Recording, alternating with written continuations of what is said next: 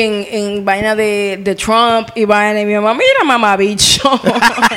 Ay, santo. mira mamá hueva. Bien republicano. No podemos Eso para eso. allá Ven a Mahame.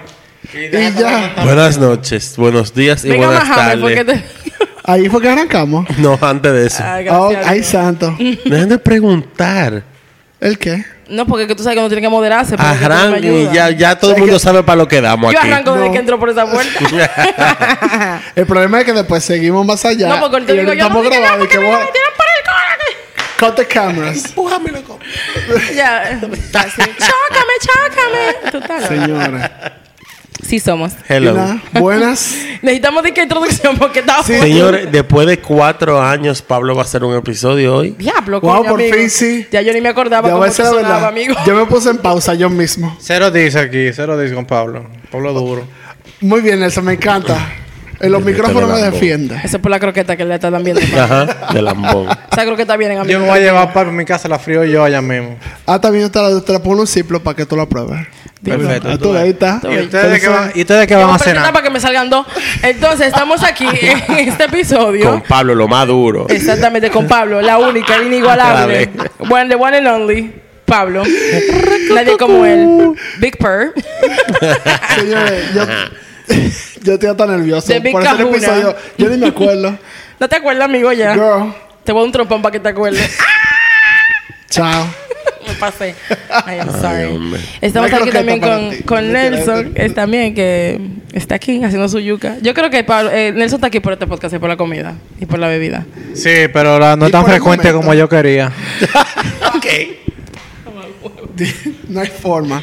Y está Joel también aquí, Of course. En los controles. Of, ¿Y of course. controlando. Y ya, tempo. Te va- no sé.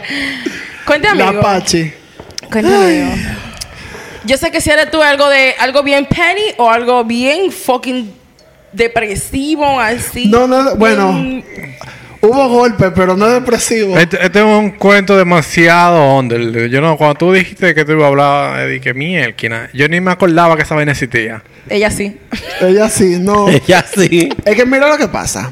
Yo dije como que voy a volver al podcast. a hacer un episodio. Voy a justificar Voy a el suelo. El suelo. Pablo, yo dije, Pablo estaba como Rihanna. En shock. No, poniéndome golpeado. esperar cinco años por un maldito por- contenido. así mismo. Por eso me Diablo, y yo voy a hablar de ella ahora mismo. Espérate febrero. No, porque como ella va a ser el Super Bowl ahora, Mm. este domingo yo dije, dije, bueno, vamos a hacer la historia de Rihanna y de los problemas y situaciones que ella ha pasado para que la gente se refresque, porque en verdad la Jeva tiene... Ella está como en el público, pero con la música como... Que le dio su golpeada bien, bien. Ay, ay. Así mismo, Nelson. amigo. di las cosas como son. Nelson. Ah, pero las cosas por su nombre. Pero fui yo que se la di. Pero no, No. diga bien, da, manito. Se la dieron, pero diga bien, dar menos. Mira, lo que Ayúdala. pasa es que hay rumores de esa golpeada que si son, esos rumores son verdad.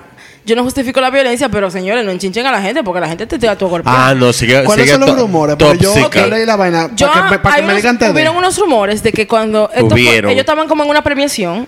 Gente que O algo así. El, el- en el pre-party de los Ajá, exactamente. Y ellos estaban en el carro y ella se le puso agresiva a Chris Brown y ella comenzó a darle golpe a él.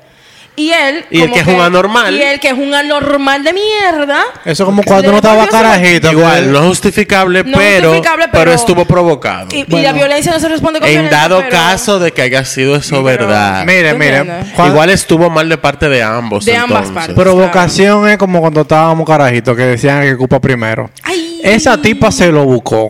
Diablo, Nelson, No, te van a Nelson, cancelar. pero tú mínimo no. estabas ahí. Bueno, yo leí el reporte de la policía, así que le voy a There decir, le voy a decir, según No, la policía Nelson la fue. investigación. Él estaba ahí. Él manejó la limusina. Él estaba atrás, mi amor. De eso lo manejó. No estaban ellos dos en el carro solo, por eso hay mucho de él dice, yo digo, pero vamos a llegar ahí. Oh Antes de llegar, God. yo quiero hablar un poco de lo que es Rihanna para que la gente entienda de dónde viene, que para mí fue muy, muy Para el que interesante. no sabe. I No, mean, porque yo me enfoqué mucho porque Rihanna todo el mundo la conoce. Rihanna vino de Barbados, nació el 20 de febrero And del she work, 88. work, work, work, works. Y pero yo quiero enfocarme como de cómo ella llegó a ser la Rihanna. Rihanna, que uno conoce. ¿Sabes De- que ella no trabaja en hacer música? Ah, Esa sí, ella soltó dicha. eso en banda. Pero nada, el punto es que Rihanna, como dije, nació el 20 de febrero de 1988. Ella es la más eh, adulta de tres eh, de la casa, ¿verdad? Ella tiene dos hermanos menores. Y esto, esta parte muy importante, ella se crió en una casa muy... Rihanna, Rihanna y Ricardo. con mucha con mucho problema porque el papá era adicto a la cocaína, al alcohol y, y a la marihuana. Entonces, el panita eh, fue muy agresivo con la mamá en los, en los años cuando Rihanna estaba creciendo. Y le daba pila de golpe, era abusivo física y emocionalmente. Señores, si ustedes son adictos, busquen Te voy a de una vaina, te voy a decir una vaina. Para mí es súper raro que busquen el un papá de psiquiatra. Rihanna venga de un background de adicción a la marihuana y Rihanna sea tan promotora de Sí, fumo pero- marihuana. También por el tiempo. Pero Sí, pero el al final el problema del papá no es la marihuana, el problema era el perico. No, no, no, no, no. Está bien, yo entiendo eso. But still, Que no, entra, que no entra en esa. Eh, no- Cuando no yo es leyendo, coherente eso, yo leyendo eso, yo me quedé como que, wow, qué raro. Pero ¿Por en la qué otra loca? I mean, Bueno, makes sense. Let's call things what they- by Eh, what they are. El problema. No, Cada quien toma su propia decisión y, y Y no cada quien maneja la y es de sustancia. que chili. No dije que ella fuma y que, bueno, ella fuma y nadie la ha visto. No, no, no. O sea, Rihanna hubo una época que todas las cosas que ella subía a internet era con un bate en la mano. O sea, incluso tú te acuerdas como en unos Grammy que ella tenía como una, una, una petaca llena de robo. una pata llena de robo. Y, Marico, what an icon. I'm sorry, but she was an No, ya al final, she's an eso- icon. Esos fueron los Grammy de Anti, claro. 2016, 17. que fue el- lo mismo Grammy que tuvo Lemonade y ah, obviamente Así Adela, es. Adela arrasó con todo. No, Marco, muy No Normal, porque en verdad se lo merecía. No me importa. Eh, y Rihanna no se ganó nada con ocho nominaciones y la jeva estaba con su petaca ahí, Mi mi amor. amor, dándose esos brugal a Que no, blanco. mira, que con eso del papá, eh, fue- como dije, era una casa muy abusiva y vaina. Lo que eso Rihanna siempre habla de eso, de que ella dice que ella tuvo que crecer muy rápido, porque ella se tuvo que crear como en la se- ella hizo, ella fue la segunda mamá de la casa. La mamá, obviamente, el papá estaba loquísimo, la mamá se fajó a buscar los cuartos para los tres muchachos, y Rihanna fue la que tuvo de que, que criar a su hermano, básicamente. Pero también a Rihanna le dolió, le físicamente tuvo muchos problemas porque ella de los 8 años le, di- le daba migraña crónica. Y ella le hicieron de que tomografía y todo, de que pensaban de que Ah, yo nunca creo cuando un artista dice que no, que yo sufría de pila de vaina en el proceso de hacerme una estrella. hay tomografía. pero no se hace una estrella uno de que sin problema ni nada. Nelson, pero que al la enfermedad no sabe quién tú eres. Pero si me dejan decir que fue por el estrés, que ella de los 8 a los 14 años, ella tuvo ese problema de que hicieron tomografía y vaina, y le decían como que no vemos una razón de por qué tú tienes esto. Los doctores pensaban que eran tumores, vaina, porque eran crónicas. Pero todo eso empezó a pasar después de los 14 años, que fue cuando los padres ya se divorciaron y el papá salió de la casa. Ay. Un paréntesis, y el papá eh, superó su problema de la droga, o sea que yo también. No qué bueno, problema. estaba preocupado por Ellos- eso. Pero ellos que también están porque él hizo una vaina No, con no, no, nombre yo Fenty también, él también lo a nivel, demandó. a nivel físico, y él respeta mucho a su papá, pero él también le hizo una movida medio fuerte después de que salió Fenty. Pero y ese apellido es de él también, ella no puede estar demandando a gente. No fue él que la demandó a ella. Ah. Sí. Déjenme llegar. Pero que- No, pero Sí, el apellido es de él fuerte. Mi también. mamá me haría algo así. Pero nada, el punto es que ella como a, a lo- Paulina. a los 15 años fue que ella empezó como a empezar a salir a, a vaina- concursos de belleza. Y en el concurso de belleza fue que ella empezó, tú sabes que tú tienes que tener como un talento. Y ella empezó a cantar y ella siempre cantaba Hero de Mariah Carey. Ajá. I know. Hay video en YouTube, lo I've pueden seen the buscar. videos, yes. Y I mean, bueno, I start with a star. Eh, incluso un fun fact que más adelante ella siempre se, se mezcla mucho su carrera ya con la de Mariah Carey en ese momento. Que eso es algo que ella todavía está sola y habla mucho de que ella le, le, enorgullece, le enorgullece mucho eso. Diablo, yo quiero hacer una pregunta. Yes. Eh, y pasa corta. ¿Cómo ustedes se sienten como Rihanna as a vocalist? O sea, como, como su, her vocals. I will say her so. deliver. I will. Porque en verdad, I me gusta Rihanna como, I'm como gonna- personalidad. gonna- te voy a responder. Jay-Z dijo algo muy heavy ahorita que yo lo. Pero dale. Pero Eh, no. la, la mía que la mía que no es tan relevante. Yo Why not? porque en verdad Porque tú sabes que yo no el- le pongo el atención. no de él, sí, a, a Rihanna, pero en esos Grammy donde ella hizo la canción A eso es que voy.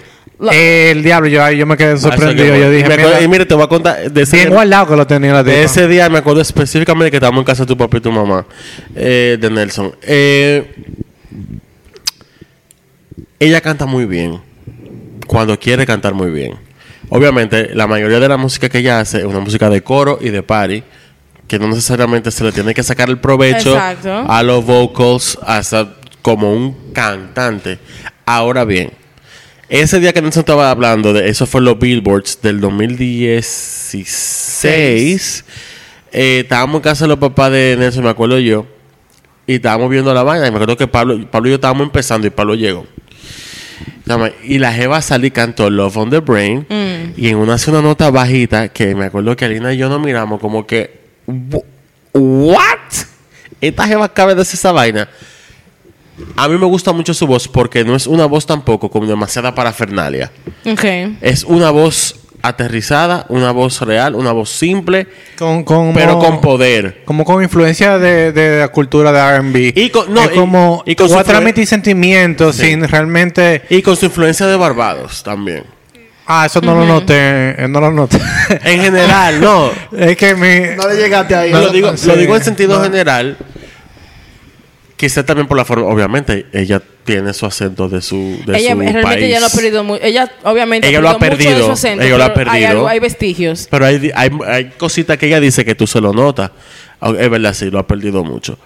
Pero en verdad, a mí me gusta la voz de ella porque es una voz que no necesita como. Y subir y bajar. Y.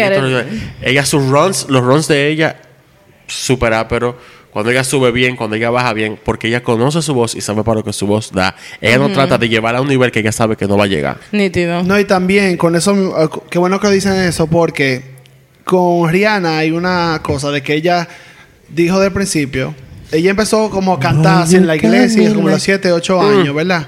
Y después como a los 11 años fue que ella empezó de que como a escribir poemas y vaina, como que le empezó a interesar eso.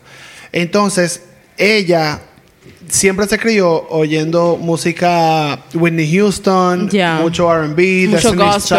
Child, imagínate, eh, gente- Mariah. Mariah y Whitney Houston, Celine Dion era- son todavía como la las tres Sí, mujeres ¿no? que todo el mundo quiere Entonces, al Escucha esto, pero Rolling después de, Stones. de- pero Right? ella es, de, ella es de Barbados, entonces ella también empezó a oír mucho después que se el- los padres se divorciaron, empezó a oír mucho reggae que la mamá le ponía en la casa y como que esa es su influencia, como que R&B, como ese sentimiento, como tú dijiste Nelson, pero también como mezclado con ese reggae y esa, like como her. esa onda, por eso es que a ella le gusta también como ese party music y de buscarle la vuelta. Lo que pasa con Rihanna es que además ya un quizás una- algo muy personal mío. A mí me gusta Rihanna porque Rihanna como que inspira tranquilidad. A pesar de que tiene pie canciones que son para perrear, para party, pa- ella como que inspira como que un- inspira como chileo. A mí me gusta eso de Eso es ella. lo que a ella le gusta. A mí Y me gusta eso mucho, de ella. Cada vez que yo leo de... Cuando me toca hacer un episodio, yo leo mucho como el artista. Como que... Como, ¿Qué fue lo que le, le, le, le dio la Y me ¿Qué te gusta que ella siempre Ella- she's ella- always fresh off the runway. No. Esta maldita canción. Ella siempre tuvo como un sentimiento de... De que, óyeme... Yo no sé cómo, pero yo voy a hacer algo. Yo voy a cantar, yo voy a, a tirarme a... Como que ella cuando entraba en los A concursos de tirarme a los, belleza- a tirarme a los ejecutivos. Ah, a los concursos de belleza lo que le gustaba no era tanto el cantar y vaina, era como que el, el spotlight, estar en el escenario. Ya, como la que- plataforma. Exacto, se entretener. Entonces, el arte, eso- señores. Vamos a también a darle su mérito porque no, todo es show que business. ahora, que después en el, cuando ella empezó eso, ¿verdad? Ella, en ella, cuando ya tiene 15 años, ella hizo un, un grupo con dos amiguitas del colegio. Y eran de que, ni nombre tuvo, o sea, eran de que ella tres.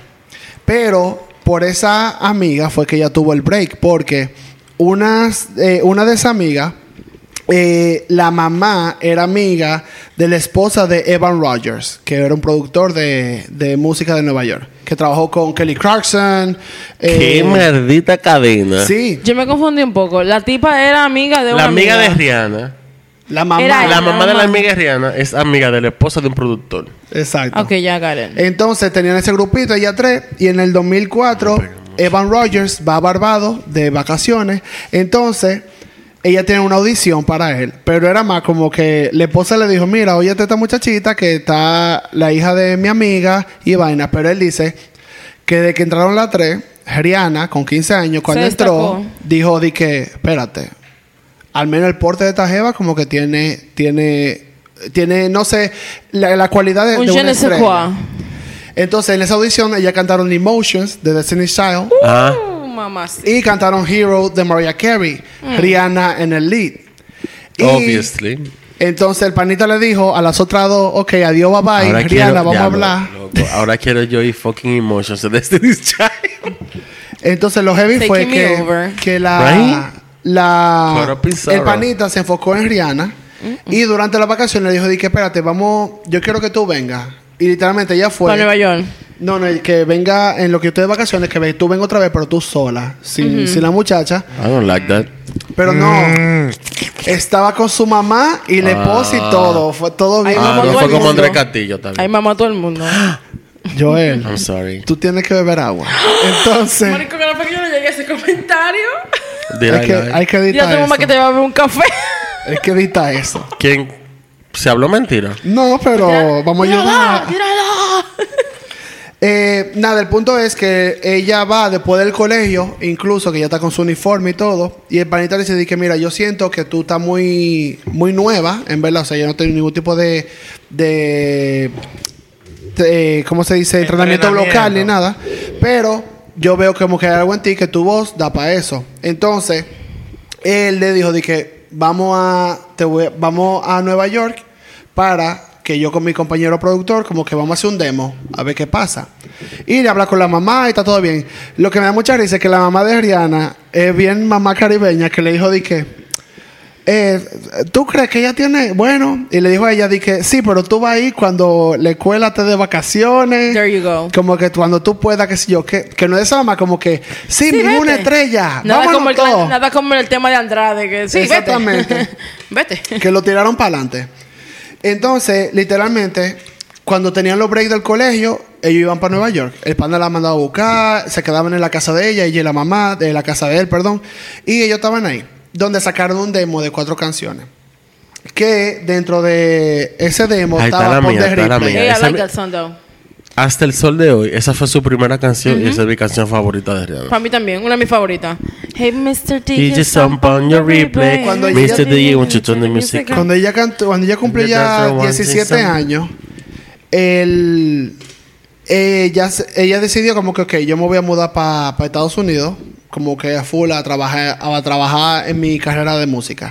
Y ella dice en entrevistas de que ella, ella se lo creía. Ella dijo que, ok, yo me voy y yo no vi para atrás. Yo tiré para adelante, ella There terminó su colegio, incluso fue homeschool allá. La mamá iba y eso, como que ella se enfocó en esa vaina. Eh, al final grabaron ese, esos demos de cuatro canciones y ya el productor Evan Rogers le dijo como que ok, yo creo que con estos demos podemos ver a qué disquera te podemos llevar. Una de las primeras disqueras que llegaron fue a Def Jam. El presidente de, Jeff, de Def Jam en ese momento era Jay-Z. Así es. Entonces, Ye- le llevan ese demo a Jay-Z. Jay-Z como que la oye muy, Muy raw. muy rough, como, como natural, digámosle. Te Pero le dice como que yo quiero conocerla para ver qué lo que, porque le interesa la canción de Ponder Replay, como que la veo muy reggae, pero como que podemos buscarle la Te vuelta. voy a decir una vaina. Como talento, tú entrar a Jay-Z es difícil porque hasta se vio con Kanye. Con No. Kanye hasta se vio. O sea, porque él quería el break, él quería el break. Y entrar a Jay, a Jay como no, talento que la vaina es, es es bobo. que a Jay-Z se lo, se lo mandaron. Y él estaba como que medio, no sé, Eh, pero él vamos a, siempre tener, está así, vamos, a tener, vamos a tener una reunión con ella. Believe it. Y ella fue a la reunión, eh, que ella incluso dice, que me da mucha risa, que yo era la primera vez que yo veía a un famoso y yo lo vi como en el, en el lobby del vaina y ella estaba nerviosa, temblando, pero después ella subió Es y ella Jay-Z. dijo como que ella se metió en su personaje y ella dijo, yo soy Rihanna, vamos arriba. Y ella cantó una canción de Whitney Houston Mm. y cantó Pon the Replay como vaina. Aún así, Jay-Z le dijo de que, mira, tú necesitas trabajo, pero yo siento que en ti hay algo. Y tú no te vas de aquí. ¿Qué yo tengo que hacer para que tú no te vayas de aquí sin firmarme un contrato? Le dice Jay-Z ahí mismo. Dios mío. Y duraron ahí seteando el contrato, que no, que sí o qué. Y Rihanna estaba como nerviosa, pero ella dice que cada vez que yo firmaba mi nombre en cada página de ese contrato, yo estaba feliz, pues era como que, mierda, Claro. yo lo logré, yo lo hice. Pues, aparte de eso, ya ella firma con Def Jam, tira para adelante, Def Jam la quiere acelerar como la salida del disco. Y dura tres meses metida en el estudio. Y en esos tres meses, en ese ya tiene 17 años, cuando sale Music of the Sun. Music of the Sun es el primer disco de Rihanna. Tiene mucha influencia reggae, es muy... Es muy Se oye bien caribeño. esa- literalmente. Y el primer single es Pon the Replay. Así es. Que un fun fact de, de este momento, eso fue en el 2005 ya. El 2005, Pon the Replay salió. Very fun ese fact. Yo me, I'm having so much fun. Que, yo me acuerdo que ya lo cantó en el pre-show de los VMAs de ese año. ella, ella dice, Pon the Replay salió y se convirtió en un boom de la discoteca y vaina que sí o qué. Eh, la canción número uno en ese momento era We Belong Together de Mariah Carey. así y es. la segunda, la segunda canción fue Pon the Replay. Y Rihanna dice que hasta el sol de hoy uno de los logros más grandes que ella ha tenido que se siente. poder estar mismo en el es estado con estar, de que yo, yo estaba compitiendo con ella con Mariah Carey, que era quien yo usaba para yo audicionar. O sea, para que tú veas lo rápido que No, para ella en y- su y- Y cabeza. ahora ella Mariah usó los panties de ella. Y, ah, sí, claro. Así y se lo mismo. mandan de regalo y todo.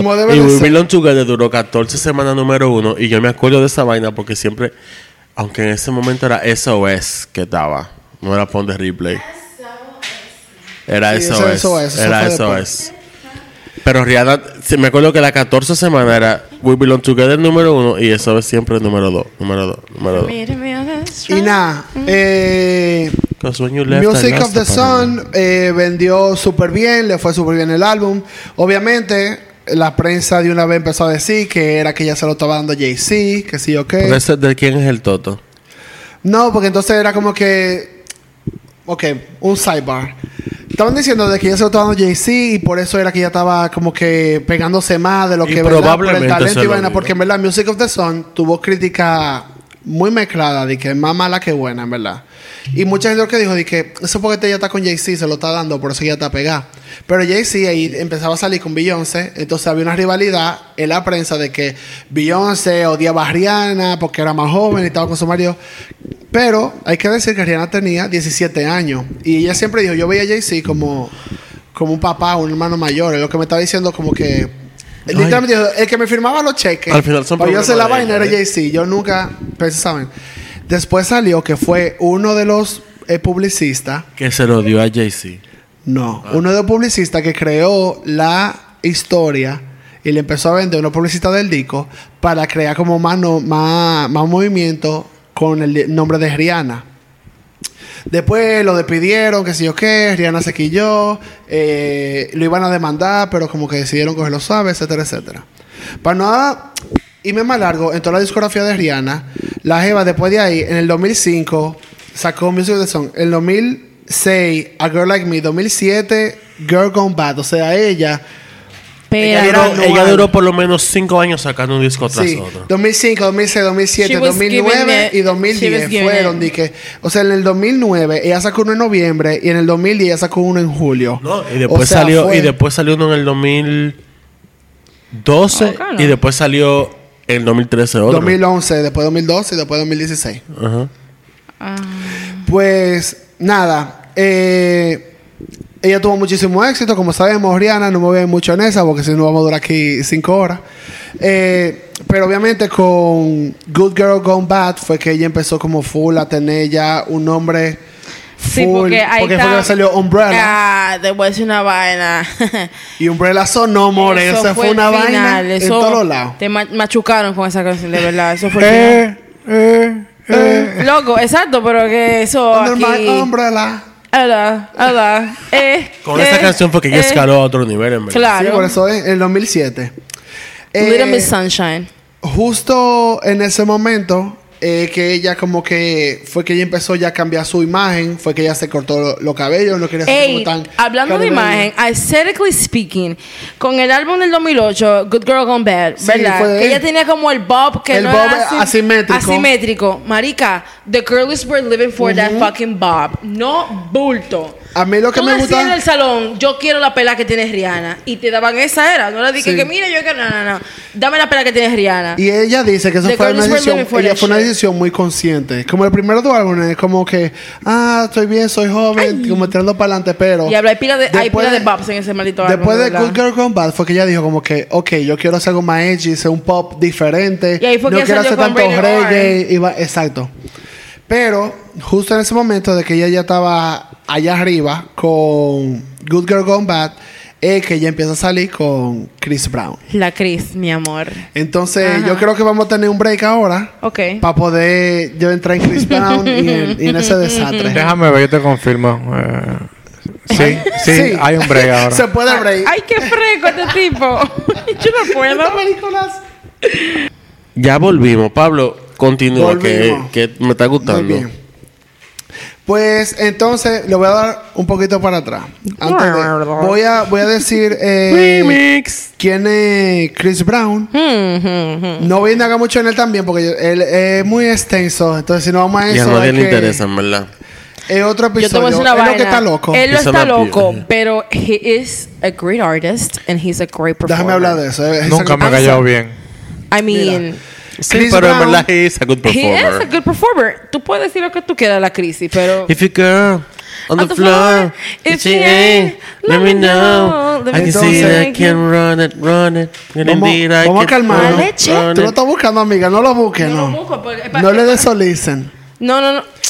I've been listening to Chris Brown. What Ay, you Dios fucking mío. talking about? Hablamos de What eso ahora. Vamos a ver si después del episodio tú lo vas a hacer. What you Nada, el punto. Chris Brown nació el 5 de mayo del 1989, Mm. un año después de Rihanna, eh, en Virginia. En verdad, a hacerlo breve, él creció en un ambiente muy tóxico, ya que el padrastro que él tenía le eh, tenía violencia con la mamá de él, verbal y físicamente. O sea, de que de una manera muy sádica. Desde, desde que él tenía 5 años hasta que él tenía como 12 años, que ya ya pudo salir de eso. Tanto así Ya de que son. él, Son siete él años habló aguantando golpes. en una entrevista que yo la vi, una entrevista que él hizo con Tyra Banks cuando tenía el talk show, que ella, que él dijo, yo crecí en esta casa hasta que yo vi que él le dio a mi mamá y mi mamá estaba sangrando por la nariz. Y ahí fue que él empezó, pero él tenía como 10 años, Y 11 ahí fue que años. se inspiró a dar más golpes. No, y él dijo que él, incluso él estaba planeando, lo dijo públicamente, que él estaba planeando cómo asesinar a su padrastro. Él dijo de que cuando yo tenga 15 años, porque él en su cabeza decía de que él ya tenía la capacidad y la fuerza para poder hacerlo, de cómo yo lo voy a matar, y él dice que hasta el sol de hoy él odia a ese hombre, por todo el daño que le hizo a su mamá y a él. Obviamente eso nunca pasó, si no lo... Él lo está aquí. Obviamente. Pero a eso de los 13 años fue que él empezó a encontró la música y con la música fue que él ya empezó a meterse en la iglesia, él buscó mucho a Michael, eh, el coro en la iglesia, que fue que aprendió a cantar, empezó a ver mucho Michael Jackson, pa- eh, a, a él aprendió a bailar y, y a los 13 años fue que él fue descubierto por Hit Mission Records Eh, en Virginia. Él podrá hacer lo que sea, pero No, él baila tigre baila más que el Te voy a decir diablo, una loco. vaina. Ese tipo se de patilla, pata voladora, la estrella, Moonwalk. la moonwalk, la media pata de jabón, la gallina Todo. jugada. Él lo da todo en ese escenario. A mí lo que me da Hasta- risa de que fue descubierto... Hasta golpe, obviamente. vocals, he be giving them. No bull. que Yes. el, el panita fue descubierto porque un grupo de, de producción que estaba como en la zona de una gasolinera donde trabajaba el papá y él estaba ahí, lo vio y le dijo al chamaquito, él tenía 13 años, y le dijo de que, ¿qué tú estás haciendo? Y él empezó a bailar y a cantar que sé cuánto y le dijeron de que mierda, pero... Y eso fue lo de Hit Mission Records y ellos se lo presentaron eso a L.A. Reid y L.A., que ya hablamos de él en el episodio de TLC. TLC, that's right. Y el panete se dije, ah, no, espérate, pero búsqueme este chamaquito. Como que vamos a ver, hay talento ahí. Nah, y a los 13 años, él empezó como, lo firmaron, pero empezaron a, a grabar canciones, como enseñarle a él cómo cantar, cómo bailar, cómo perform. Y fue a los 16 que él sacó su primer álbum, que se llama Chris Brown. Que salió en el... En 2005, el- ¿no? no, fue el número 2 en el Billboard 200, que vendió 154 mil copias, tenía 16 años. La y primera semana. 2005. Sí, exacto. La 2005. primera semana. En verdad se pegó pila, loco. I love Run no. It. Run Yeah. It, yo amo He esa canción hasta el de hoy. Con esa canción yo me olvido de que he hits people. Sí, porque Yo no, porque él es muy fuerte. yo no sé si después de. No, loco. Él merece un episodio aparte. Después de lo de- pana- does. A Después de lo de Rihanna, él lo invitaron a- al, al, al BC, al... a- Ah, Good SNL. Morning, no, Good Morning America. Ah, Yo no sé qué fue lo que pasó. El tigre desbarató una pared dándole trompa. No solo eso, él tenía No. una, él tenía una De un- novia. una rabieta. Trant, que Una la rabieta que le él tuvo que hizo. poner Sí. Restraining order. También Y hay le puso video en Una TMZ rabieta del que hizo. esperándola a ella en el aeropuerto, así de que, esperando que ella bajara. La jeva es una actriz, estaba trabajando en Atlanta. She's a Y la jeva, él estaba esperándola que ella llegara. No, la gente no sabe para qué. Y lo vio los paparazzi. Y él dice, yo estoy esperando a fulana. Y dijeron de que, pero fulana se fue por abajo. Y él dice, ah, y se montó en el carro y se fue. O sea, tú sabes el nivel de lo que era que yeah, tiene este pana. cray, cray as fuck. No. Pero nada. Eh, este álbum fue lanzado, como dije, en el 2005 y en ese mismo año fue que él y Rihanna se conocen. Mm. Como dije, Rihanna salió en ese año, él también, y los dos eran Son contemporáneos ellos, en verdad. Era adolescente, Rihanna le lleva un año, pero entonces estaban en la misma porque tenemos, somos adolescentes y estamos saliendo y empezaron como, como esa amistad. Ellos se conocieron, incluso hay fotos de eso en el Jingle Bell Ball que hacen en el That's Madison right. Square Garden de ese año. De iHeartRadio. Ajá. Chris tenía That's right. 16 y Rihanna tenía 17. Fun fact, ahora que tú mencionas que él tiene 16, tú sabes que MTV tenía como un, pro- un reality show que se llamaba Sweet 16. Sí. Right? And they did a Sweet 16 with Chris Brown. Sí. Donde Michael Jackson lo llama para felicitarlo. Sí, es verdad. Sí, I verdad. would've Yo shit. lo vi eso. ¿Dónde Michael qué? Michael Michael Jackson lo Jackson. llama a él para felicitarlo por su I cumpleaños. would shake my pants. Porque ese sí es, o sea, la, o sea, él decía como que, bueno, Él es el nuevo Brown Michael dice que Jackson, él o sea, como, literalmente. Independientemente de quién Así tú fue que lo seas vendieron. y lo que tú vayas a hacer. Si Michael Jackson te llamó, Lo- ya, entregate. Sí, Blo- en verdad. Bloquea ese número que no se And I know sabe it's a la fact intención. Porque yo vi el episodio más de una vez. Eh, en verdad. Sadly. Si no vamos a eso. allegedly. Sadly. Eh, ¿Ese era alleged though? Yes, él No. fue encontrado inocente, gracias. Ah, Ok. bueno. Sí, that's right. Oh, let's go with that. Entonces, I go- Eh, Déjeme decirme eso para yo poder oírlo. Porque si no, no lo voy a oír. No lo oiga ya. El Pero ¿por qué no? que, He was a genius. eh, ellos se conocieron en el 2005. Empezaron como esa amistad, pero obviamente cada quien estaba haciendo su carrera. Ella, como dije, estaba sacando un álbum por año, así que ella estaba una poco ocupada. Y el panita también estaba en su onda. Lo mandaron mucho de gira porque él era, él era un performer. O sea, el pana bailaba, estaba entregado. Y bailas Nah. muy bien. muy Pues bien. en el 2007, a finales de Increíble. 2007 para el 2008, es que ya se dice como que ellos están saliendo full. Y en el 2008 fue que se confirmó porque en los Grammys de ese año fue que le tiraron fotos juntos, como agarrados de manos, como que ellos se iban de que para el after party. Sadly, they made a cute couple. No, espérate, que incluso durante ese año. Pero ella era- volvió con él después. sí, y hicieron una canción y de todo. No hablemos, vamos a hablar de eso después. La canción es de todo. Y me Sí. Eh, ah, bueno, un paréntesis de eso. Tuve, ah, Umbrella, que hablamos ahorita. Ah, Eh, como yo eran panita, Chris Brown, no lo haga. Él le hizo un. como un rebuttal de y se llamaba Cinderella. ¿Usted lo oyó en esa canción? What the hell? Yeah, I have I've heard it. Sadly. Bien mala. Y después de ahí fue que ellos se reconectaron, después de que él hizo esa canción. Y en el 2008, como que ellos fueron los. Literalmente lo tenían. Yo leí una vaina de People de que era como que la nueva pareja de la Couple- música yeah, power del año. couple. Literalmente. Que eran dos muchachos. Ella tenía 21 y él 20. Eh, pues todo iba bien en el 2008, todo salió bien. Pues Todo era rico. Hasta que la Nación del Fuego hasta- atacó. Hasta que no salió hasta rico. que no. Hasta que llegamos al 2009. Fue en el 2009, no fue en el 2007 la 2009. golpeada. And I 2009. remember this porque era mi primer año en la universidad. Fue en el 2009.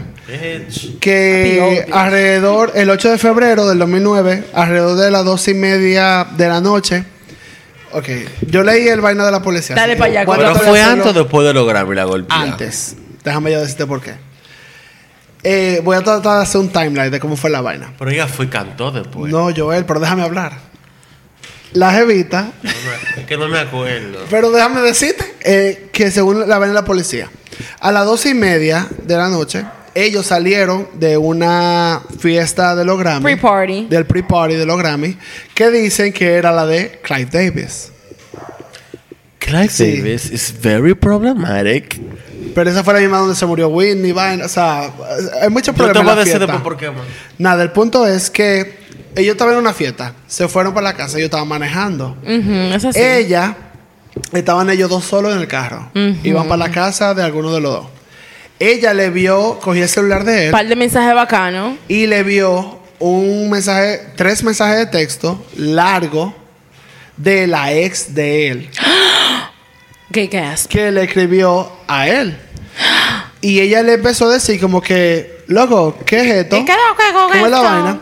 Y ella, y ella lo dice, y lo dice en el vaina de la policía, empezaron a discutir. Pero mientras más discutían, él lo que lo negaba y vaina, y lo que le decía, que tú estás viendo mi vaina, mi mierda, que sé yo qué. Y se empezó como a exaltar, exaltar, exaltar. Y él le decía como que, pero como que, sí, que tú, que tú sabes vaina. Y de pana le dio una trompa Ariana. Round Así one. como él estaba manejando, le dio una trompa. Round uno. Pero el problema no fue ese. El problema es que ella se quedó, ella dice, me quedé como que no nada, y por de, de las zonas que le dieron. Y Obvio. el pana lo que dijo, ¿qué tú estás viendo? Y ella tenía el celular de él en la mano. Entonces, lo que se dijo, lo que se dice es como que él le lo, bueno, una cuenta, eh, lo que él cuenta y ella cuenta. De que, que tú haces como el celular en tu mano y él le siguió dando a Ariana. le siguió tanto, dando tanto. Usted tiene que, si usted anda en un Lamborghini Spider en el asiento del pasajero y le están dando una golpeada, usted tiene que revisarse. Diablo, Nelson, por favor, ayúdame, ayúdate. De eso yo estoy hablando de vaina Nechi, por seria. favor. Estamos hablando de vaina seria. Loco. Iba a decir que it hits different. Pero no, no, no. no me agarres, Ya lo señores. dijiste. El punto es que el pana le estaba dando una salsa. Rihanna después hizo una entrevista. Es que ya le- vi a Nelson, ya se arruinó todo. Señores, uno está curando y esto es un disclaimer. No, no, es No, muy mira, fuerte. uno está, uno está yo en me verdad. estoy curando, y no pero ya deberíamos de eso hace pila de tiempo y ya se habla mucho de eso. No, No, que igual, que no hay que curarse tanto. Besides, this is my fucking podcast. Sí, whatever the fuck pero I. No independientemente de eso, porque ella lo hubo- perdonó. Yo voy a hablar de eso más adelante. Hubo una pero- víctima igual. No se puede uno tampoco curar tanto. Es verdad. Eh, y lo que él hizo estuvo mal independientemente de No, la sí, maldita claro. situación entera. Sí. Claro, right. completo. Eh, corrección, eh, no fue un Lamborghini Spider, fue un Lamborghini Gallardo. No importa. el maldito carro es lo de menos. Nelson. El punto es que esto ya, de verdad, estamos serio. Eh, Estamos serios ahora. sí, no, porque muchacho, eh. el pana le, o sea, le estaba dando. La jeva en un momento lo que pensó de que cuando esto va a parar y ella se tiró del cuando pudieron parar, o sea, estaban parados en eso y ella salió del carro y empezó a gritar por ayuda en medio de la carretera. En Oh, vez de volarle shit. arriba. Loco, Entonces, o sea, nosotros vemos a Rihanna como Rihanna, this power woman, pero she's still... ella tenía Oh. Ella es muy flaca, ella es muy ella flaca. tenía Exacto. 21 años en ese momento. Era su Claro, primer niña, novio. Vulnerable. Not everybody's. Tina Turner. Mm, no mago. El punto es que eh, la jefa empezó a pedir ayuda, que sé cuánto, llamaron a la policía. Mm. Al otro día eran los Grammy. Ella iba a, a actuar, a perform, A perform. con eh, Justin Timberlake. Se canceló. Mm. Y él iba a cantar su canción Forever. Él la cantó. No. Ah, porque estaba preso. Exacto. Claro, that's right. Entonces, se enteraron, como eso fue a las dos y media, una de la mañana, todo. Rihanna la mandaron para el hospital, obviamente. La- a ¿Tuviste las fotos? Ah, Señores, yo voy a hablar de eso. señores, yo me levanté con eso ese día. Eso es lo que estaba en todos los fucking lados. La cara de Rihanna Boya. Con ese bebé hinchado. Que hubo un problema en la policía por eso. La a gente por eso, por dar la, la foto. Bien hecho. El punto es que eh, lo que se dice es que ellos tuvieron un accidente de carro y que ellos no van a, a perform. Y ya.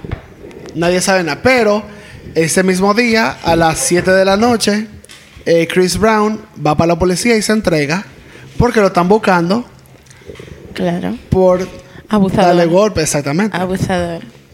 Pues nada, ahí fue que empezó a salir. La, hubo una, una de la policía que vio la foto de Rihanna y se la vendió a TMC por 65 mil dólares. This is why. A ella la votaron, esa, esa mujer. Defund the police.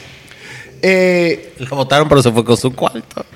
bueno, pero. Mínimo le dieron 5 mil. No, ella tuvo que ir a, a juicio y todo por, porque eso es vaina O sea que los violación. 65 mil que a TMC le pago yo tuve que pagar la Es de abogado. abogado, gracias. Claro que no. Nada, el punto es que Pero que era. el pana acabó preso. Mm. Lo que fue... Hubo un problema porque durante todo esto, después cuando pasaron semanas y eso, ellos nunca terminaron. Rihanna y Chris Brown nunca terminaron. Entonces, cuando él ya fue a donde el juez, a, a que le- Rihanna, el abogado de Rihanna, hizo, eh, pidió a la corte de que no le pusiera una orden de alejamiento a Chris Brown contra ella. Porque ella habló después de eso, de que ella decía de que en mi cabeza yo sé que estaba mal, porque Eso yo digo Oprah con mis lo padres y vaina. No, eso va- viene después. Ah, maricón. Pero en mi corazón era como que yo, yo todavía estaba enamorado del pana, como que él, Such a victim behavior. literalmente. Que también, eso me llevó un rabbit hole. Yo estaba viendo un podcast de Australia, donde estaban hablando de ese caso. Y fue Down una under. y fue una psicóloga y lo que dijo que literalmente el eh, un comportamiento de víctima porque lo que piensa la mujer en ese momento es no es terminar con él es decidir que es que yo puedo him. es que yo puedo mejorarlo I can fix Ya, him yo lo puedo arreglar, exacto.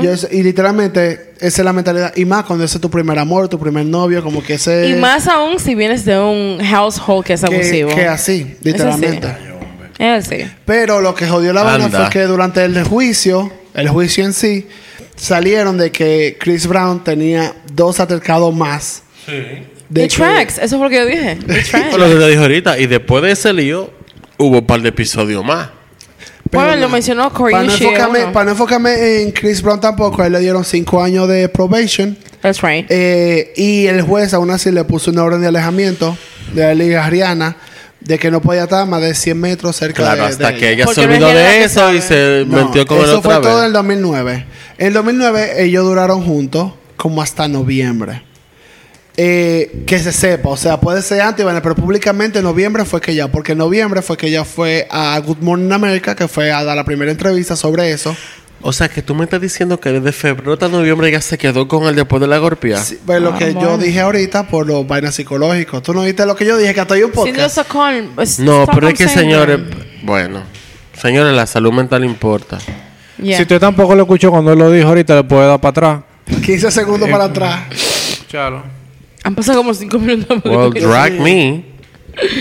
Pero el punto es que ella dijo en el vaina de Good Morning America de que ella básicamente no quería dejarlo a él por el amor que le tenía, por lo que yo dije, de que ella sentía como que él era una, también una víctima, que vaina, vaina psicológica. Pero ella dijo, pero yo tampoco puedo ser una persona pública donde yo estoy pasando todo esto en el público y decirle a las mujeres que están pasando por esto, que su marido le da golpe, que su... O sea, y decidí que... Pero mira, Rihanna se quedó allá. Entonces ella dijo que por la responsabilidad que ella tenía, que ella sentía, llorando lo dijo, yo también sé que yo tengo que separarme de la relación. Conciencia social. That's entonces por eso ella decidió dividir eso. ¿Qué lo que era? O sea, que ella tomó su decisión básicamente Por su imagen pública. basándose en la fama. En su imagen pública. No. Y- y no, no en la en- fama. y no en en su bienes- imagen pública, en lo que la gente percibe. Porque lamentablemente la Sí, gente ve a en los su- famosos como en Dios. su imagen, en su imagen como, como artista o como persona famosa. Bueno, y Nelson, no yo te por voy su a decir la bienestar o por su valor moral. Yo me alegro de que tú hayas tenido en tu fa- en tu en tu núcleo familiar, tú hayas tenido eh, modelos a seguir. Exacto. Y eso yo te lo celebro. Preach. Todos lo tuvimos. Aquí nadie está alabando a ningún Para bien o para mal. ser- para que tenga una idea. Pero hay gente que no, loco. Hay gente que se cría con la televisión. Hay gente que ve a esa gente como que, Que la- y eso es el final. Y si ella se quedó loco. allá, pues yo tengo que aguantarle golpe. That's it. Entonces ella, ella entendió eso. Eh, eso, Con 21 años. eso es un tema súper delicado porque es un tema ya de tipo salud mental. Es un tema muy emocional. once para hablar de eso. Eh, es muy fácil decir, ah, pero ella debió de irse. No, porque tú no estabas en esos zapatos. O sea, tú no sabes. Eso es un tema, en verdad. Aquí todo Me gustaría invitar a una psicóloga o un psicólogo O para hablar de ese tema, como de... Si nos llevamos a eso, hay que invitar a un psicólogo para cada episodio. Bueno, Hey, ¿por qué no? va a durar. Mira, será súper interesante. Yo estoy diciendo. ¿no? En verdad, y que uno haga el episodio y después venga la- el psicólogo ahora, hace su analista. Y que esto, esto no es radio. Esto es podcast. No. mamá, Esto es un podcast. Esto no es radio, es un disparate. Eh, aquí estamos haciendo contenido de verdad. Don't drag them porque... Te no ponen van a. No, lo siento, a mí que no me va a cancelar nadie en mi casa. Eh, No, no, y amo a Honey, amo ¿no? a Gaby, son mis amigas, pero ese programa no está de nada. Bueno, Bueno, seguimos entonces. Y En noviembre del vamos. 2009 fue que ella sacó Rated R, que fue eh, uno de los mejores. Uh, ¿cuál, ¿cuál está ahí? Ahí está Rehab. Vamos a decirte Ajá. la misma. Ajá. I love that song. Ahí está. Vamos a ver. Da- Russian Roulette, que es buenísima. Eh, ahí está Rude Boy. Come on, Rude Boy. Bye bye, could you get it up? Yes. Ahí está. Ya. Está Stupid Love. Este. Ajá. th- th- This is the remixed one. Espérate. Coño, Rated Patricia, R. can't you do something 2009. right? Bitch. Don't drag me. Eh, yeah, I said it right, bitch. Sí, de verdad, está bien. Tú lo dijiste bien, no dije Suck nada. my clit. You wish. El punto es que Can ella. it near a clit. Pero me gusta así- mucho esa era de Rihanna porque esa era, era, era, era donde ella tenía el mohawk rubio. Sí, negro. rubio. Y no, ella estaba angry. A moment. Y muchas mujeres, again, Ella estaba aquí ya. following the trend, the girls were doing it, eating that shit up. That was No, a haciéndose esa pela de la. Incluso mucha gente dice que primero eso fue di- dicho por Rolling Stone de los mejores discos pop del año. Y también eh, fue el número 4 en el Billboard 200. Y la Jeva se dijo como que era su época como más, más ruda, como literalmente. Eh, en vivo y vaina, la Jeva se entregó. Sí, porque ella pasó de SM. Ella pasó de SM a, y, y de Only Girl in the World y de California King Bed a Eso fue fucking después. Rude Boy. California- Entonces fue eso después. Eso te iba a decir. Que en el siguiente año, porque te digo, fue uno por año. Ah, en el sí. 2010. I remember. Ella sacó Loud. Sí, I was que lo que pasa con Rihanna es que ella saca la versión, la primera versión del álbum y después al año siguiente te saca el remix. No. Yes, baby, porque Era yo, un año, era un álbum nuevo cada año. pero yo te doy una galleta ahora mismo porque la data no miente, maricón. El Rated R salió en el 2009, luego Y en el Loud- 2010 salió en el 2010. Loud pero en el salió- 2010 también salió Rated R remixes. So suck my fucking anus, This is not what we're saying. Maricón. Tú lo que tú estás diciendo Pero es verdad. eso no Tú estás Normal, hablando o en el sea, mismo año. Estamos hablando normal. de otro año. Hay muchos artistas que hacen eso, que Pero no pasan estoy todos los derechos a una serie de DJs que productores que Still, this is not the, the tea. Eso fue todo en un mismo año porque los artistas siempre hacen eso de sacar algunos remixes y vaina. No, ella Lo que de estamos Girl hablando. Lo que pasa es que eso se usa mucho para el tema de clubbing, toda la discoteca. Dale. Mandan Sí, a productores para que año. saquen esas Lo versiones. que estamos diciendo con River es que anual salía material nuevo, no remixes. Nuevo. Ok. Salió Rated R y después salió Loud, que ahí que está. Cause I'm a bit bad, but I'm perfectly good at it. Sex in the- Y no, y ese I love that 2010, el 2010 fue duro para Rihanna porque sacó Loud, donde está Only Girl in the World, está... eh, Oh, said. ¿Cuál es mi nombre? Oh, nana. What I ¿Cuál es mi fucking nombre? es Loud, no Rated R. Mari, Se está bien, Loud. mi amor, ya está bien. A lo que te quiero decir What's es, mira, mira, What's mira la data aquí. No lo que yo. Mari, ok. Lo que yo te quiero decir es que cuando yo abrí este, este yo, el que yo abrí primero fue Rated R Remixes. Hey boy, Sí, I really wanna Exactamente, be que with sale you. justo después Sí. de Loud. Loud. Por eso fue que yo dije, mierda, ella sacó este Rated R luego de que ella sacó S&M. Prepárense cuando terminemos que ve- vengo con una tanda de Rihanna fuerte. Lo que fue el, de- el 2010 es porque ella sacó también un, un featuring con Eminem, Love the Way You Like, que ese fue el mismo verano. Eh, eso fue- gonna stand there. Que ese fue que ella, ella A mí no me importa que no sacar soporte su, Eminem, en verdad. su álbum. ¿Tú no soportas Eminem? No. Fue que tú acabas de decir. Perdón, Pablo, continúa. Pero what? Why? ¿Tú no soportas Eminem? Fue que. Yo bitch. tampoco, yo no. Are you fucking He's totally? No overrated. escuchar nada He's a fucking asshole. I mean, he may... I mean, all stars are fucking assholes. I'm just gonna say Uh, it. not everybody. Stop, don't say Mariah because she's the biggest asshole. Nah, but she can. Yo no me puedo escuchar Marsh- Marshall Matters. She actually made history. Still Eminem, bro. Ya, pero Still Eminem. I'm sorry. eh, eh, lo podía escuchar cuando salió. Where's the light? Still Eminem. Es verdad. A mí no me gusta. Yo me sabía ese álbum entero. Yo me sabía el álbum entero de The Marshall Matters LP Loco, entero. vi Yo me lo sabía. Cuando él hizo Pero días, cuando yo crecí y Oscar obtuve winner. razonamiento, winner. no puedo. Este tipo es un maldito imbécil. Oscar Isaac misogynist and a fucking homophobic. y That's quiere true. disfrazarlo todo porque él es amigo ahora de Elton John. Suck my dick, Eminem. I mean, okay. Ok, Still, entonces seguimos con God. Rihanna. No, he's not. Dime, ah, háblame de ese chisme que hay ahí con Eminem. Tú me vas a decir a mí que Eminem es ¿Cuál más bueno que motherfucking Hay un chisme de. Eminem con Rihanna. No, Stop it right now. Ah, eso se desmintió. Dije que yo estaba Oscar rapando y winner. vaina. No, no, no. That has nothing to do with it. it's a great. Güey, enfóquense en esto, por favor, que tenemos un episodio aquí. Gracias. Hay que completarlo. Nothing to do with it. Joel. Según tengo entendido, Se acabó Uh, el tiempo. como en el 2018 creo que fue, se liqueó una can un- se liqueó como la letra de una canción que iba- estaba proyectada a salir de Eminem, donde él hacía referencia a la golpeada que le dieron a, a Rihanna. Ah, yo leí eso. Y él como que en la en lo que él decía en la letra, básicamente estaba como Apoyando a Chris. Apoyando a Chris. Because this is who he is. A Sí, misogynist leí pig. eso. Pero después Rihanna trabajó con él otra vez en, en, en Monster. En el sorry, abajo de la cama. monster I love that song. I'm sorry. I love it too. But I don't like Eminem. And I think it's Y overrated. entonces, como, Señores, ¿cuál es el criterio de Rihanna? Como que Una loca. Mira, ya voy a, voy, a, voy a adelantar un poco porque el tiempo no me va a dar.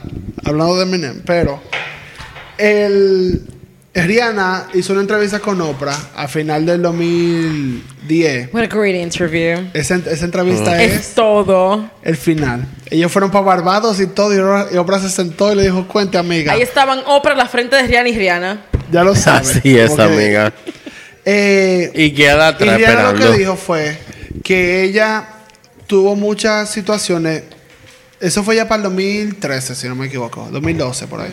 Ya había salido Diamonds. De que, de que ella dijo, ella dijo de que, mira, yo me siento muy conflict, eh, mucho conflicto con eso de la situación con este pana, porque yo lo veo a él como que yo lo quiero proteger igual. O sea, yo lo veía como que era un problema. Él un pana que tenía problemas. Era un pana como que el público lo estaba acabando. Era un pana como que habían, habían gente diciendo de que peticiones de que Rihanna don't do it, de volver con él y eso. Y yo lo que So quería era... Y yo lo que quería era como, como protegerlo de una manera, como decir como que, sí, pero él no, él no, todamente- no solamente es esto, no solamente eh, es esta situación. Y ella como que empezó a hablar mucho de eso y de, de, de cómo ellos trabajaron mucho en su, en su tiempo y empezaron a ser amigos después, pero ella sentía sentimiento todavía, pero como que ella no sabía cómo manejar eso. Y ahí fue que empezó otra vez, donde volvieron de que ellos volvieron a estar ahí. Si yo, si yo perdono Ain't no, yo no sé nobody's I get business. her. Like, Ella lo que dijo, exacto, al final ella dijo como que yo siempre tuve amor con él y ella y ella tuvo que separarse por lo que dijo ahorita, como que no fue decisión de ella, al mismo tiempo también ella dice, después de que ellos estuvieron juntos, eh, con el, la jeva que él estaba, incluso la, la Carucci. botó sin saberlo se- con Carucci, Carucci se dio cuenta por Twitter cuando vio Él fotos de estaba con juntos. Cariucci. Sí. no, no, no, no con Kelly, no con Kelly Uchis, like, la que canta No, con telepatía. Carucci Trent. Karushi, una, una modelo actriz. Sandom Ho. Seguimos. El Literally, punto es que ellos estaban juntos y vaina. Eh, y durante ese momento, como que ellos volvieron, hicieron una canción juntos y todo, para el disco nuevo Ay, de que ella. lindo. I'm sorry. Hicieron como una canción juntos para el disco de ella y como que Sí. empezó. Pero yo, a todo esto, al público, lo que yo decía es como que, ah, no, nosotros so- estamos trabajando en nuestra amistad. Pero, supiste que. They were fucking. Porque estaban en todos los. Todos los decir una vaina. My mom is a lawyer and, and she has worked, ella ha trabajado con personas que han estado en situaciones de violencia doméstica donde la víctima el 97% de las veces vuelve con Vuelve el con él, agresor. sí. Claro. Y dicen lo, que el princi- o sea, al principio de la segunda etapa de la relación es de que lo mejor, obviamente tú estás con un narcisista hijo de mierda que te da golpe. Obviamente eso es lo que hace el narcisista. Pero de que, que ellas vuelven es porque los tipos la majan eh, bueno, loco. Y I, I mean, I get her. Eh, Nos falta calibre nada. para hablar de este What? tema. Eh, yo creo que vamos a tomar un break entonces para poder ya. sí, para dónde está ir al álbum donde ella hace la canción con Chris. Claro. Para hablar de esa canción, porque esa canción es el final. Y volvimos. Pues nada, como estaba diciendo, eh, Rihanna y Chris Brown volvieron. Y fue justo con el, el disco que tú dijiste, con Ap- Unapologetic, Uh, baby. que fue uno, el disco yo creo que más, que llevó a Rihanna al siguiente nivel. Superstar. Literalmente. status, no bulto. En ese, en ese álbum es que está Diamonds, es que está... Nobody's Stay, Business. O sea, ese álbum la tiene. Vamos a enfocarnos en esa canción. Again, do you Nobody's remember la Business. época donde a mí no me gustaba Rihanna? Ajá. Esta Rihanna era Rihanna. It is, it's, it gives, it gives. Y no, vamos a volver a la Nobody's Business, que es la canción que tiene con, La, con la Chris, Brown. Ain't nobody business. Que repito, ellos nunca confirmaron que estaban juntos como pareja. No. Ellos no- eran amigos nada Yeah, más. that's Nada right. más lo vean chuleándose en todos lados. Pero eran amigos. Bueno, te puedes chular con los amigos, no sé. El punto es que la crítica, la, tuvieron mucha crítica con esta canción. No por el disco. El disco se fue al número uno y fue de los mejores Fue una vendidos del leche, año. en verdad. Pero con esta canción tuvieron mucha crítica porque dijeron de que, óyeme, este pana literalmente abusó de ti Y tú no y tú todavía estás en esto y tú... Te voy a decir Entonces algo. ya, dale. Eh, tú sabes que ella es la protegida de Jay-Z. Desde in- obviamente su inicio, la carrera de Rihanna es gracias a Jay-Z. Y se, se- se dice, se dice eh, que Jay-Z, como él es como el Illuminati que controla la industria musical, le bloqueó, le bloqueó la carrera musical, ¿es verdad? Ajá. Sí, porque la, la gente tiene este mito de que si Beyoncé y Jay-Z tú le cae mal, ya tú, la carrera jodiste. tuya mu- se jodió a la mierda. Mira, Kanye no pegó nada. Eh, bueno. No, no ha pegado nada no, porque... no, Vanessa, no, porque Vanessa. ¿dónde una Sabemos mierda? por qué no ha pegado nada. ¿Dónde Es una jodiendo, es jodiendo. Donna no, Jay- desde antes. Di, de- di que, di que Jay le, le bloqueó la carrera a Chris. Sí. Y por eso es que él no, No, ha tenido, porque él Rihanna no ha tenido es, realmente el su, es su pupila. La es la que está ahí. Él no Incluso cuando arranque. Jay se fue de su carrera Def no Jam, tuvo arranque porque la he's an que, uno de abuser. los, de los actos más grandes que tenía Def Jam era, Era Rihanna. Rihanna, ujú. Y cuando Jay se fue de Def Jam, Se llevó a su ella se muchacha. fue y Rihanna dijo, yo me voy. Y fue que ella, de la primera que grabó con Rock Nation. Y es su por eso de que ella fue que le dio validez a, a Rock, a Rock Nation. Nation. That's right. Ujú. Es verdad. Su pupila. Literalmente. Incluso él tuvo en, en, en canciones de, de Jay, hubo colaboraciones con Rihanna en su transición hacia Rock Nation. I can feel it in the Sí, es verdad. Ah, eh, ¿Cómo es que llama la canción? Eh, eh, eh, eh, eh. La de Jay. Eh, con John Legend. Who's gonna run this town tonight? Run this town. Eh, Así se llama. es un. Eh, Un disco se llama así. Pero nada, Eh. el punto es que esto fue en el 2012 y ya para cerrar el tema de, de Rihanna y Chris Brown. Esto fue en el 2012. Sacaron este disco, eh, la canción entre ellos dos y vaina. Más adelante, porque ha pasado muchas cosas después de ahí, pero nos estamos enfocando en esto de que Rihanna lo que dice, yo, o sea, viéndolo, eso fue ella de una entrevista como en el 2014, no recuerdo, 2015 por ahí.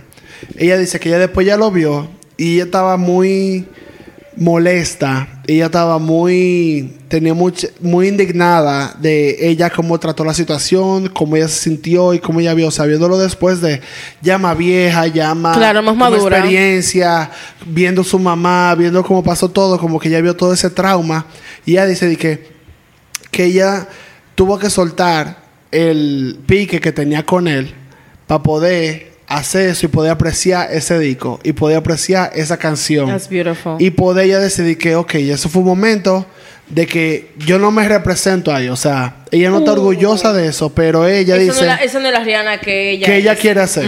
Pero ella dice, pero yo también perdono, lo perdono a él. Ella lo Y se perdonó a perdonó él. ella misma, y se perdonó imagino. ella misma Claro. por perdonarlo a él.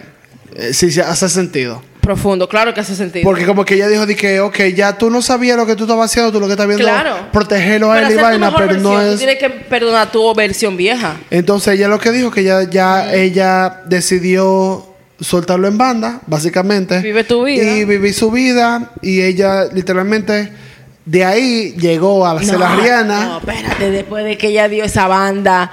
Porque se fue dura Rihanna, ella. no, no, no, no, no, no. Esa tipa Con Fenty Beauty, Con rones Miley. hasta que se acabó. O sea, Y no, y voy a cerrar ahí con, con decir que Rihanna actualmente, antes del Super Bowl que viene este domingo, Rihanna es la artista me, con más dinero del mundo ahora mismo, con 1.7 billones. Oh, bitch. Ella vale. You better get that money, honey. Self-made, Oh, baby. a black woman Mm-mm, from del Barbados. Caribe. Yeah, ma'am. ¿Tú me entiendes? O sea que al final ella, todo lo que ella, todo lo que ella tiene, ella lo trabajó desde cero. Muy trabajadora, sí. Eso O sea, desde- vamos a darle un chiste al principio. Cuando ella dice, ahora mismo, de que ella sacó Anti, que fue su último álbum, ella dice que yo no voy a sacar álbumes ahora, que sé yo qué. El punto es que ella dice, es que yo soy de la gente que ella cuando va a hacer, que ella se tranca en un estudio tres meses. Y yo digo, si yo no puedo hacer eso, yo no lo voy a hacer. O siete años.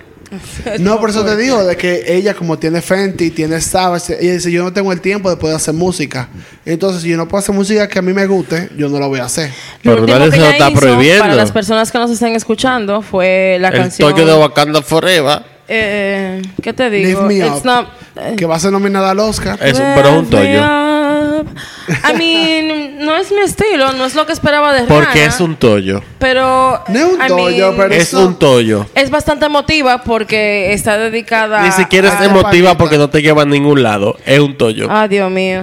Ah, bueno, pero este Bueno, tú que eres un fan de Marvel, voy Ajá. contigo, voy- vamos allá. Es un dedicó. Pero perfecto. Pero déjanos un fan de Marvel que tiene y de todo de Marvel. Dale.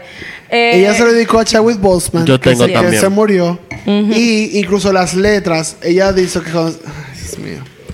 Yo Continúa, por favor, porque tú La letra, la letra se le escribió pensando en este pana. O sea, fue en memoria de él. Por eso es que la canción Claro. es poderosa. No es la mejor canción, obviamente, pero la letra, si tú la oyes con el panita, tiene lógica. No es NM, pero tú entenderás. Exacto. que- No es, no es Nobody's Business, También, pero... también acabe de, cabe destacar Ya, que no lo eh, dije este una episodio, colaboración, lo una tenía colaboración pendiente. importante de Rihanna eh, está en el álbum del 2017 de Kendrick Lamar Damn con la canción Loyalty que Loyalty, fucking loyalty, slaps. loyalty. Esa canción es el final. Well, that's good for her. Nada que hice Ese- de aquí. Ese año entero fue el fin. Óyeme, vamos a hacer un after después del Super Bowl de Rihanna y ahí vamos a hablar un, un chisme de Sí, la yo canción. creo que sí. that's right. Ahí vale, ahí vale. Ok. Dale. Nos vemos, Bye. señores. Gracias, Chao. Pablo.